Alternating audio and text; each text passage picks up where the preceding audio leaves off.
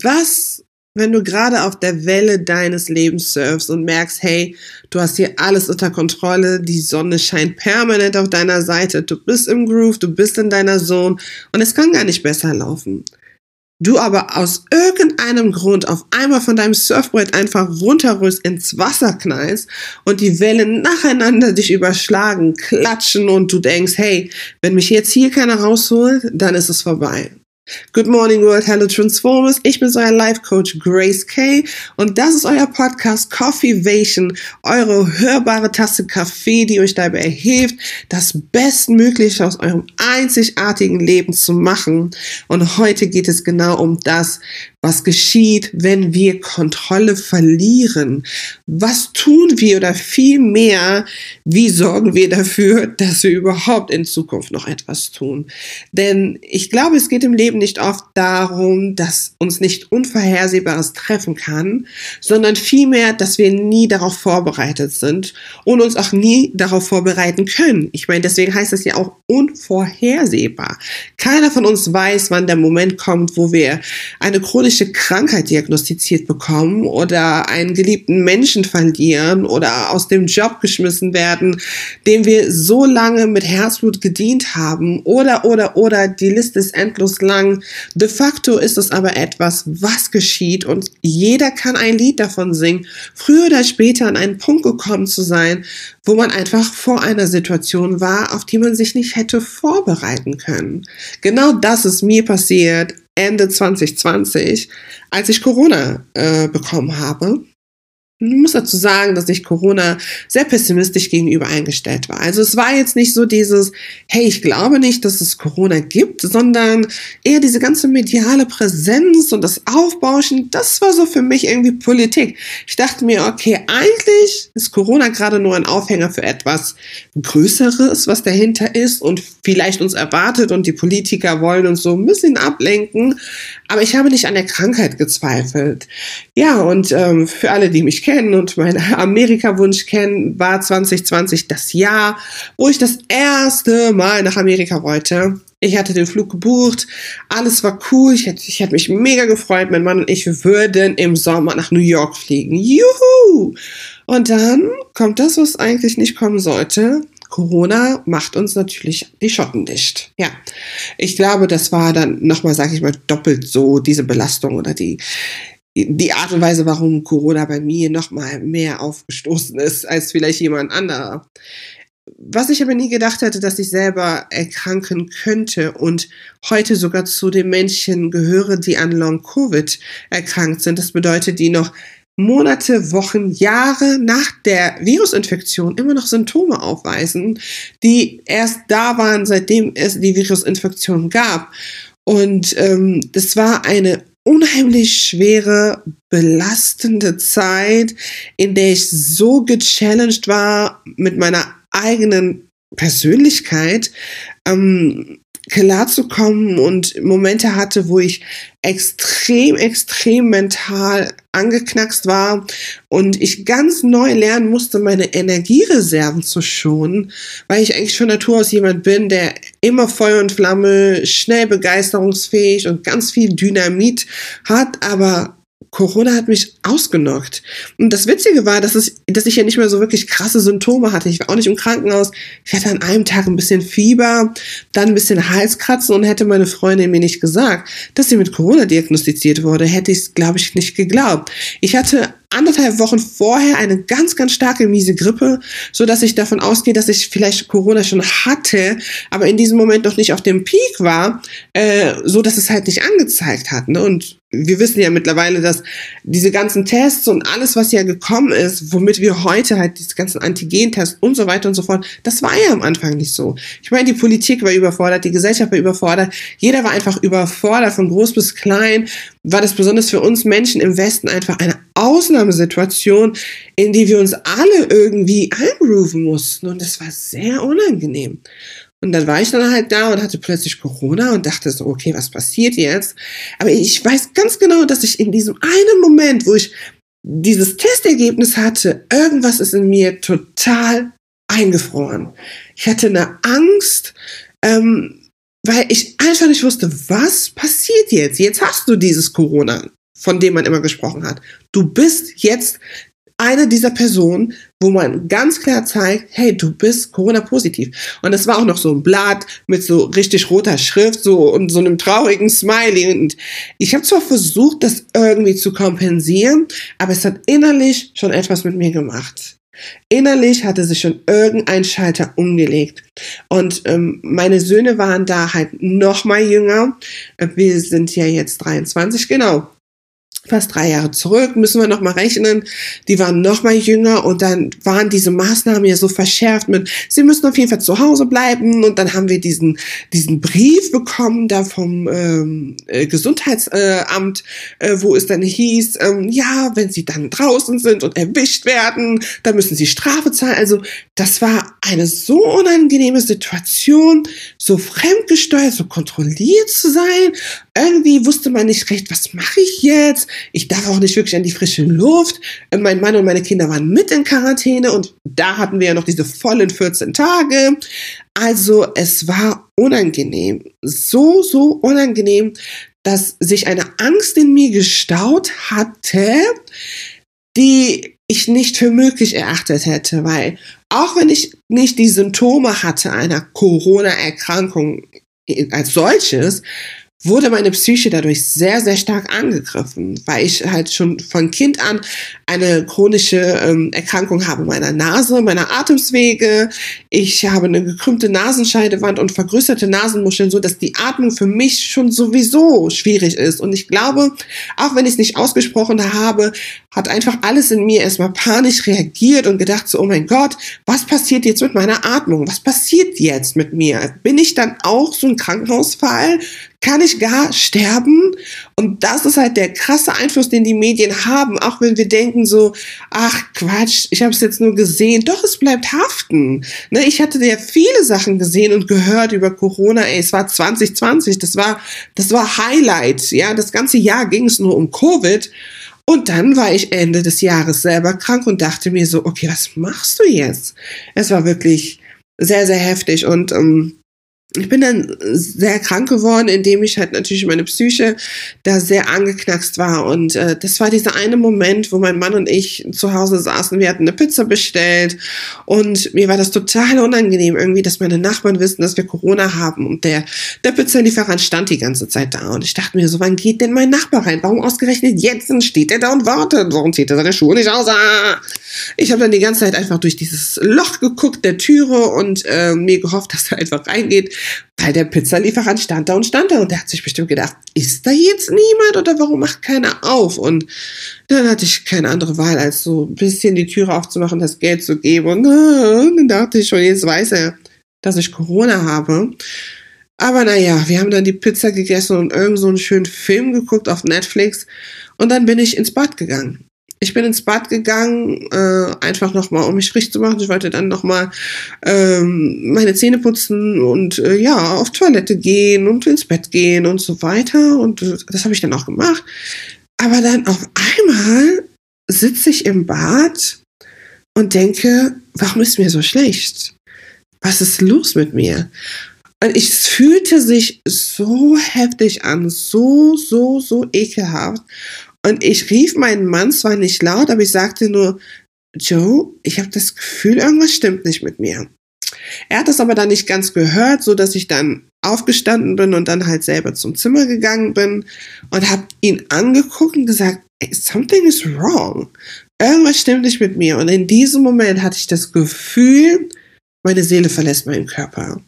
Also ohne Witz, ich hatte noch nie, noch nie habe ich mich so schlecht gefühlt, als würde gerade mein ganzer Körper Shutdown fahren, ähm, wie ein Computer, den man einfach gerade ohne den richtig herunterzufahren, ähm, auf den Knopf lange drückt und ihn erzwingt runterzufahren.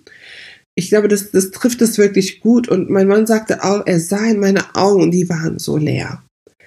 Und er dachte, oh mein Gott, die kippt jetzt um und stirbt. Also das war so krass. Und in der nächsten Minute hatte ich einen eiskalten Schauer, der über meinen Rücken lief. Und ähm, ja, da, da, da war es vorbei. Dann war es da vorbei. Es war dann schon fortgeschrittener in der Nacht und dann erlebte ich das nochmal und nochmal und nochmal.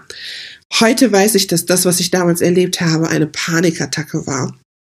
Und äh, Panikattacken haben sehr oft einfach diesen Anschein, äh, dass du komplett den Boden unter den Füßen verlierst, dass du ganz viele verschiedene Körpersymptome hast und das Gefühl hast zu sterben. Sehr viele Menschen mit Panikattacken berichten immer wieder davon, ich hatte das Gefühl zu sterben, ich hatte das Gefühl, die Kontrolle zu verlieren, ich hatte das Gefühl, verrückt zu werden. Und es ist ein sehr, sehr, sehr, sehr ekelhaftes Gefühl, was ich keinem wünsche. Und äh, mein Herz geht raus an all die Menschen, die wirklich regelmäßig und teilweise chronisch unter Panikattacken leiden. Heute bin ich hier und kann sagen, dass ich das nicht mehr hatte und ich so dankbar und glücklich bin. Aber alleine der Fakt, dass ich es mal selber erlebt habe, hat mich geschult, mit meiner mentalen Gesundheit ganz anders umzugehen.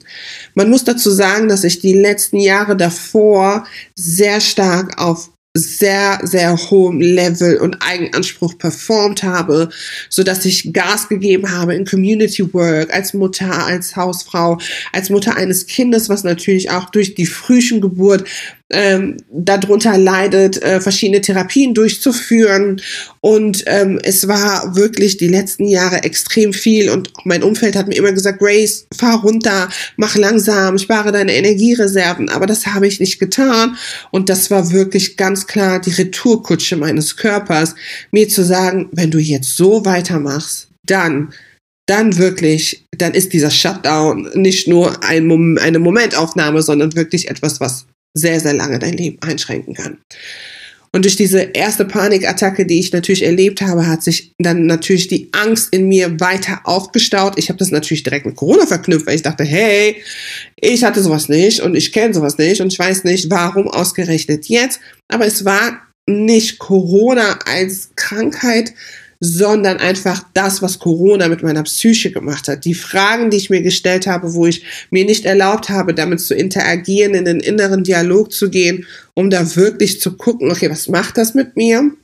Sondern einfach so, das so ein bisschen auf Distanz zu halten, nach dem Motto, ja gut, ich habe jetzt Corona, aber das wird schon und tralala hopsasa. Nein, auch das hat mir einfach beigebracht, wirklich die inneren Gefühle und Emotionen als Warnsignale zu nehmen, um dem nachzugehen. Was möchte mir dieses Gefühl der Angst, der Zweifel, der Enttäuschung, der Wut, der Frustration, der Euphorie, nennen wir es auch wie auch immer, was möchte mir diese Emotion gerade sagen? Ähm, was soll ich damit tun? Ne? Und warum ist es jetzt gerade in diesem Moment wichtig für meinen Körper, mir das zu signalisieren? Und es war eine Tortur, denn von der ersten Panikattacke kam die Angst. Durch, den, durch die Angst kamen äh, Blutkreislaufprobleme. Dann hatte ich auf einmal einen Bluthochdruck von 160, 170, 180. Ich glaube, der Peak war 196. Ähm, beide Werte waren viel, viel zu hoch, sodass ich eingestellt werden musste auf Blutdrucktabletten, um das ganze System runterzufahren. Dann kam die Schlafstörung. Ja, und jeder, der schon mal eine Schlafstörung hat, weiß, was das mit einem machen kann. Die Schlafstörung hat mich zu einem Zombie gemacht. Ich wurde dann wirklich ein Zombie, der trotzdem funktionieren musste. Meine Kinder mussten in die Kita. Mein Haus musste irgendwie vernünftig sein. Ich musste weiterhin überleben. Ich musste da sein. Ich musste, immer wieder habe ich mich immer selber wieder unter Druck gesetzt mit, ich musste, ich musste, ich musste. Ähm, so dass ich auch da noch nicht an dem Punkt war, mir die Zeit zu nehmen, zu regenerieren.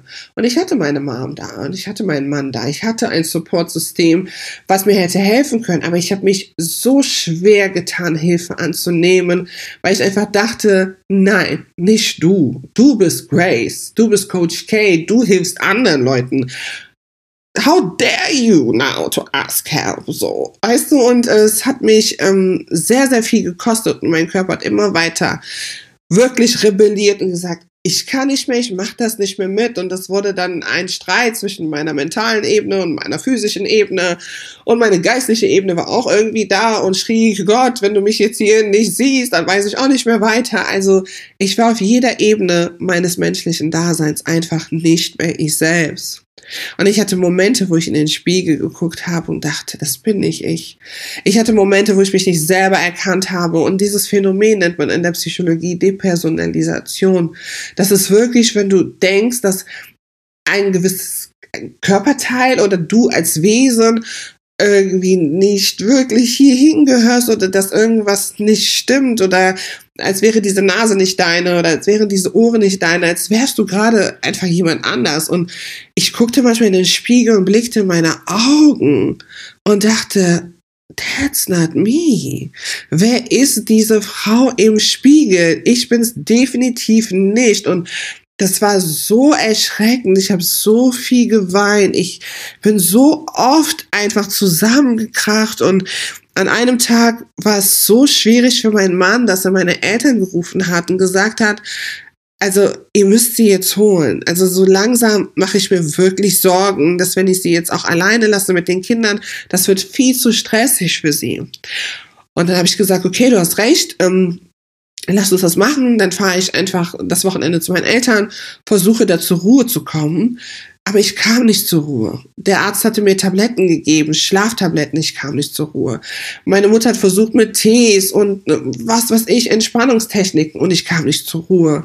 Ich bin um 21.30 Uhr ins Bett, war um halb fünf Uhr morgens immer noch wach, bin eine Stunde eingeschlafen, war dann wieder wach. Und so ging das die ganze Zeit. Ich bin in der Nacht jedes Mal wieder aufgestanden, weil meine Seele war einfach gar nicht ruhig, gar nicht. Und an diesem besagten Tag kamen meine Eltern dann vorbei und ich, ich war gerade dabei, die Koffer zu packen und die haben zu meinem Mann gesagt, okay, ich, wir kommen, wir sind unterwegs. Und auf einmal wieder wie so, wuff, so eine Welle über mich und ich bin wieder da zusammengekracht und habe wie so ein kleines Kind geweint und äh, mich an meinen Mann geklammert. Und gesagt, ich kann nicht mehr, ich will nicht mehr, was ist denn los mit mir, warum passiert mir das, ich erkenne mich nicht, was ist denn los, was ist denn los, immer wieder. Und ähm, es war schlimm. Es war unheimlich, unheimlich schlimm. Und auch wenn ich jetzt darüber nachdenke und das erzähle, denke ich so, oh Gott, ich möchte nie wieder zurück so ein Erlebnis, möchte das nie wieder erleben. Und ähm, aber heute muss ich eins sagen und ich glaube, wenn, wenn du mich kennst oder wenn du diesen Podcast hörst, dann habe ich immer dieses Ziel, durch meine eigenen persönlichen Lebenserfahrungen dir dabei zu helfen, eine Abkürzung zu finden. Durch das Labyrinth deines Lebens. Dir wirklich Tools zu geben, also Handwerkzeug, mit dem du arbeiten kannst, damit du nicht dasselbe tust oder in dasselbe Loch fällst. Das ist keine Garantie, aber es ist eine Hilfe. Genauso wie wenn man eine Anleitung hat, um einen Schrank zu bauen, ist es viel, viel einfacher, wenn man sich die Zeit nimmt, wirklich diese Anleitung zu studieren und dann loslegt, als wenn man irgendwie versucht zu basteln. Und ich möchte dir sagen, dass dies, dieser Moment war ein Einschnitt in meinem Leben, der unvorhersehbar war. Ich war gerade echt an einem Punkt in meinem Leben, wo es mir sehr gut ging. Ich war erfolgreich auf vielerlei Ebenen und auf verschiedenen, in verschiedenen Abteilungen meines Lebens, ja. Und ich hätte nie gedacht, dass so ein 8. November 2020 kommen kann und mich so ausnockt. Und ich musste erstens akzeptieren, dass das passiert ist. Und zweitens auch akzeptieren, dass ich vermutlich nie wieder die Grace sein werde, die ich war. Und das war wirklich der größte Schmerz, dass ich immer wieder, auch in meinen Gebeten zu Gott, immer gesagt habe, Gott, ich möchte wieder so sein, wie ich war. Ich möchte wieder so gut schlafen können. Ich möchte, ich möchte, ich möchte wieder die sein, die ich war, die sein, die ich war, die sein, die ich war und so weiter und so fort. Und irgendwann, wieder im Badezimmer, guckte ich in den Spiegel und es war wie, ich weiß nicht, als hätte Gott zu mir gesprochen gesagt, aber wer sagt, dass du wieder die sein musst, wie du warst? Wer sagt, dass das genau der Anspruch ist, den du haben solltest? Warum musst du wieder die Grace sein, die du warst? Vielleicht musst du sie eben nicht sein. Vielleicht kam genau diese Interruption, die, die, dieser Bruch, dieses, die, diese Bombe in dein Leben, um dich zu shiften, um die zu werden, die du sein sollst für die Zukunft. Als hätte ein zukünftiges Ich mich daran appelliert, hey, ich brauche dich. Und es ist Zeit, ganz anders mit deinen Energiereserven umzugehen. Es ist Zeit, andere Grenzen zu stecken. Es ist Zeit zu erkennen, dass auch du, obwohl du anderen hilfst, auch Hilfe brauchst, auch Input brauchst, auch Menschen brauchst, die in dich hinein äh, gießen. Es ist Zeit, deine Ernährung umzustellen. Es ist Zeit, mehr Sport zu machen. Es ist Zeit. Sonst werden wir nicht deinen 100. Geburtstag feiern, den du dir immer so sehr wünschst. Und das war für mich ein goldener Moment, wo ich eine Erkenntnis hatte, die ich greifen durfte, an der ich festhalten konnte. Und das war für mich wie ein Anker, was mich fortan durch meine ganze Genesungsperiode gezogen hat. Immer wieder habe ich mir gesagt, okay, ich werde vielleicht nicht mehr die Grace, die ich vorher war, aber ich werde eine bessere Version meiner selbst. Ich werde die Person, die mein zukünftiges Ich braucht. Ich werde die Person, die meine Coaches brauchen, meine Kinder brauchen, mein Ehemann braucht, meine Gemeinde, meine Community, weil weil ich einfach gelernt habe, dadurch besser auf mich zu achten, gelernt habe, meine Zeit ganz anders zu managen, gelernt habe, für mich mehr einzustehen, Grenzen zu setzen, viele Dinge aus meinem Leben wirklich komplett auszumerzen, viele Kapitel zu schließen, neue Kapitel zu beginnen. Es war rückwärts betrachtet eines der besten Momente und Dinge, die mir hätten passieren können. Lass mich dich ermutigen. Wir leben das Leben vorwärts, aber wir verstehen es rückwärts. Denk nicht, dass Situationen, die so unvorhersehbar kommen, nur dazu da sind, äh, dein Leben schwer zu machen. Nein, versuche den Schatz in allem zu finden. Versuche den Tresor zu finden. Versuche herauszufinden, warum ist das passiert? Was möchte Gott dir damit beibringen? Versuche, nachdem du natürlich mit deinen Emotionen gerungen hast, an einen Punkt zu kommen, nüchtern zu sein und dir Fragen zu stellen. Was soll das mir bringen? Was soll es mich lehren? Wie kann ich das verwenden, um ein Segen für andere zu sein? Das sind so Key Questions, die dir helfen werden, da durchzugehen. Das ist wie eine Taschenlampe, die dir immer hilft, die nächsten Meter anzuzeigen. Und ähm, ich bin sehr, sehr froh heute, dass das passiert ist. Und es war nicht leicht und es ist immer noch nicht leicht, weil ich immer noch unter Long-Covid-Symptomen äh, leide, äh, die aber schon so viel besser geworden sind. Äh, mittlerweile kann ich schon wieder sehr gut einschlafen. Ich schlafe nachts wieder sehr gut durch. Mit dem Mittagsschlaf klappt es tatsächlich nicht immer so, wie ich will. Aber auch da habe ich erfahren, dass meine Mittagsschläfchen, die ich echt immer hatte, weil ich äh, äh, vom Grundsatz schon sehr müde bin, auch durch meinen Eisenmangel, auch gar nicht so gut sind und auch nicht dazu beitragen, dass mein Blut-Kreislauf-System äh, funktionieren soll, wie es funktioniert. So viele Dinge, die ich mit meiner alten Grace aus Gewohnheit gemacht habe, habe ich dann anpassen müssen, einfach damit ich eine gesündere Grace werde. Und es war gut, auch da Erkenntnis zu sammeln. Und jeder, der GK Coaching verfolgt oder auch mich kennt, weiß, dass ich immer sage, Erkenntnis plus Umsetzung, das bringt die Veränderung. Und ich habe einfach sehr viel Erkenntnis dadurch sammeln können. Ich habe einfach gemerkt, oha, so eine psychische Erkrankung kann jeden ereilen. Ähm, es ist wirklich wichtig, auf seine mentale Gesundheit zu achten. Es ist wirklich wichtig, ähm, früh genug die Bremse zu ziehen. Es ist wirklich wichtig zu sagen, hey, ich kann nicht mehr, Hilfe von anderen anzunehmen. Das alles habe ich gelernt.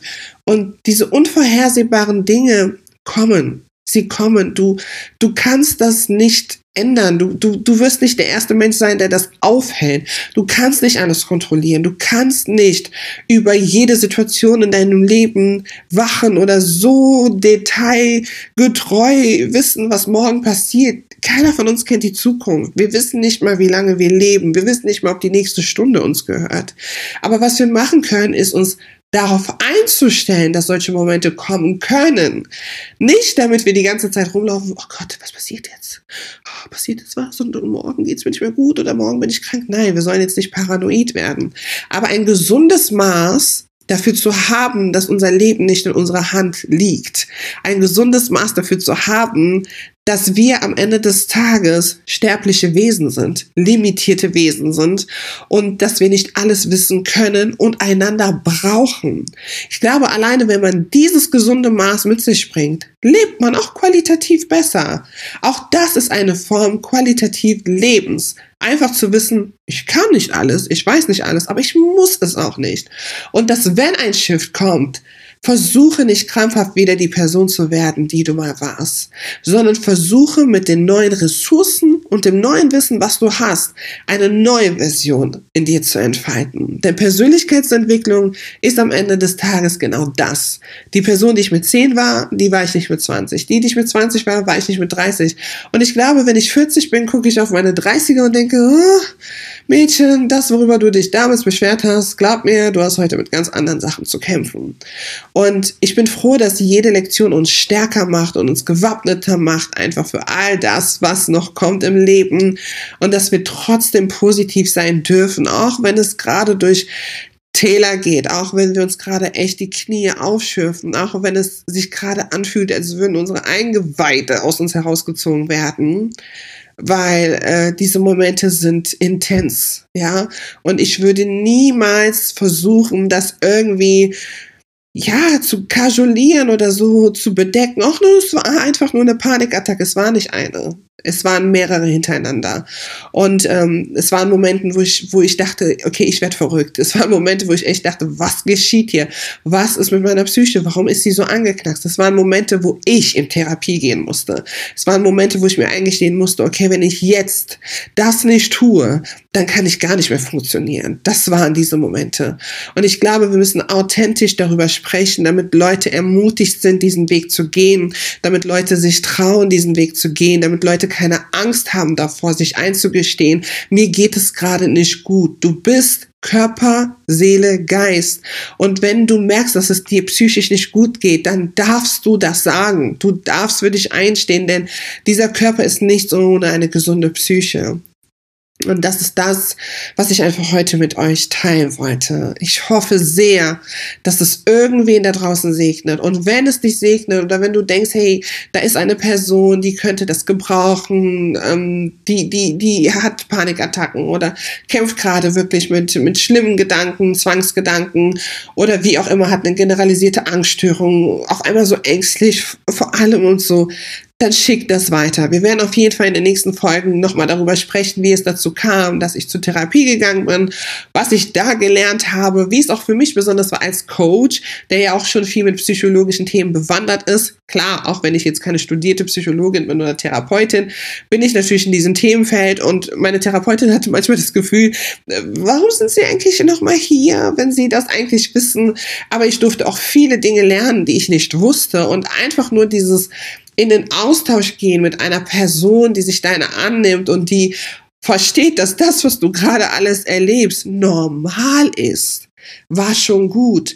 Denn ich glaube, das ist nochmal das, was ich zum Schluss sagen möchte ich glaube, die ersten Sessions saß ich immer bei ihr und dachte, ähm, finden Sie das normal? Also irgendwie, und, und sie lachte immer und sagte, ja, was ist denn daran anormal? Und das hat schon so viel gegeben. Es sind die kleinen Dinge. Es sind die kleinen Dinge, die uns helfen im Heilungsprozess. Es sind die kleinen Dinge, die uns am Leben halten. Es sind die kleinen Dinge, die uns helfen, uns zu erfreuen und zu wissen, hey, unser Leben ist einzigartig und wertvoll. Danke, dass ihr da wart. Danke, dass ihr zugehört habt. Kommt mit mir in den Austausch, bewertet diesen Podcast. Ich freue mich auch über jeden, der mir bei gracecasadi.coaching auf Instagram folgt oder gracecasadi.coach auf TikTok. Schreibt mir eine DM, wenn ihr meinen Podcast gehört habt und steigt auf jeden Fall nächste Woche Montag wieder ein, weil es heißt Coffeevation, denn du lebst nur einmal. Bis dann.